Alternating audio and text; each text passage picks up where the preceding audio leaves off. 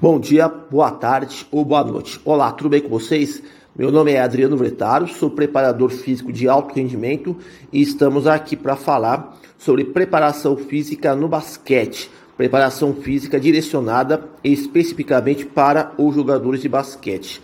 Pois bem, vamos lá. O tema de hoje que eu pretendo discorrer, comentar com vocês é sobre o uso do Reflexive Performance Reset RPR no pré-aquecimento dos jogadores de basquete.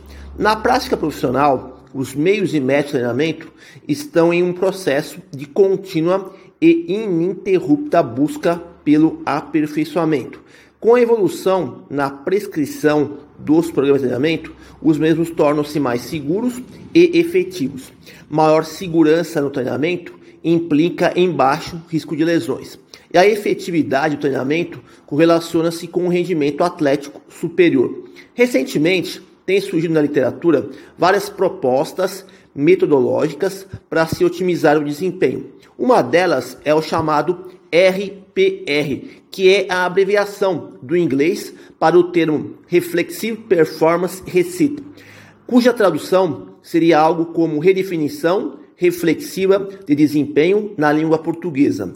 Aqui vamos denominá-la simplesmente de RPR. O método de RPR foi criado por um trio de treinadores, entre eles o renomado treinador norte-americano Carl Dietz, da Universidade de Minnesota. No primeiro momento, o termo pode soar como complexo.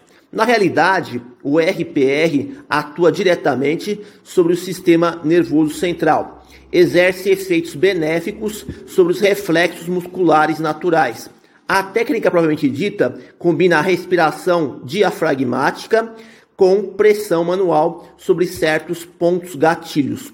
O método, quando bem aplicado, pode auxiliar o corpo a minimizar o risco de lesões, eliminando os futuros padrões compensatórios de movimento.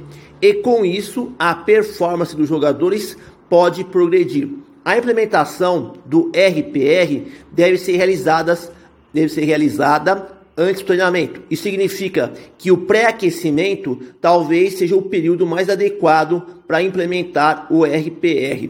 Podemos considerar o RPR como uma técnica de ativação dos reflexos naturais, iniciando pela respiração diafragmática, que ensina o um atleta a percepção de inspirar e expirar o ar dos pulmões corretamente é uma oportunidade para se desenvolver maior sensibilidade corporal. O segundo passo consiste na palpação manual de pontos gatilhos, trabalhando em conjunto com a respiração. A ideia é que, conforme são micromassageados os pontos certos, ativam-se os tecidos conectivos que assumem a melhor simetria corporal. Gradualmente se consegue fazer a leitura corporal interna e analisar os grupos musculares que estão sob estresse maior, graças à ação do feedback oriundo do sistema nervoso central. Isso permite correção gradual e lenta dos padrões compensatórios, assim como reduz a dor decorrente de alguma assimetria. Parece que o RPR conduz o corpo para um determinado grau de conscientização para que o mesmo, ao ser ativado, consiga mover-se de maneira mais satisfatória.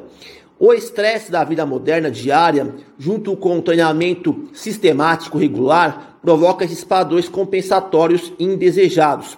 Desse modo, nas ações motoras intermitentes e reativas do basquete, se o jogador tiver esses padrões compensatórios, o seu risco de lesionar-se leva-se substancialmente. É, o método RPR redefine o modo como o corpo respira e movimenta-se. A amplitude de movimento flui com maior liberdade e ótimos graus de flexibilidade. Os sinais elétricos eferentes emanados do sistema nervoso central são transmitidos com maior velocidade para os músculos. Esses padrões compensatórios são a principal causa de lesões de não contato. Então, com a técnica RPR, se pode converter os músculos não responsivos para músculos altamente responsivos. Cadeias de grupos musculares mais responsivos estão menos propensas a lesões de não contato e, junto a isso, evita-se a recorrência de alguma lesão anterior. Uma indagação surge: quais grupos musculares devo aplicar o RPR? A resposta é: os principais grupos musculares envolvidos em movimentos essenciais, tais como os extensores do quadril, no caso glúteo máximo, flexões do quadril, como iliopsoas, quadríceps, isquiotibiais, adutores, tensor da face lata, quadrado lombar, eretores espinhais, deltoide, supraespinhal, infraespinhal, trapézio, entre muitos outros.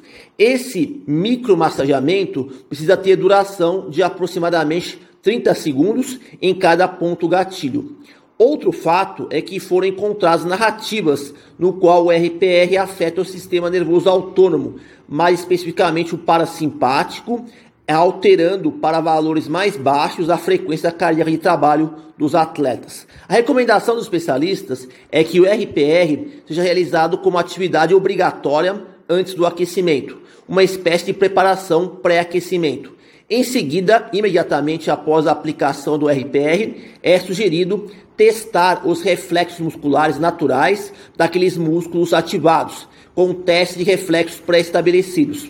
Ao constatar responsividade reflexa alta nos diferentes grupamentos musculares, isso representaria que a intervenção de RPR foi bem sucedida. Na prática do dia a dia, pode-se ensinar a técnica para que os jogadores trabalhem em duplas, fazendo aplicação nos pontos gatilhos e depois testando os reflexos. Nas publicações científicas, as pesquisas sobre esse método são escassas. Encontrei dois estudos em esportes coletivos, um no hockey e outro no futebol.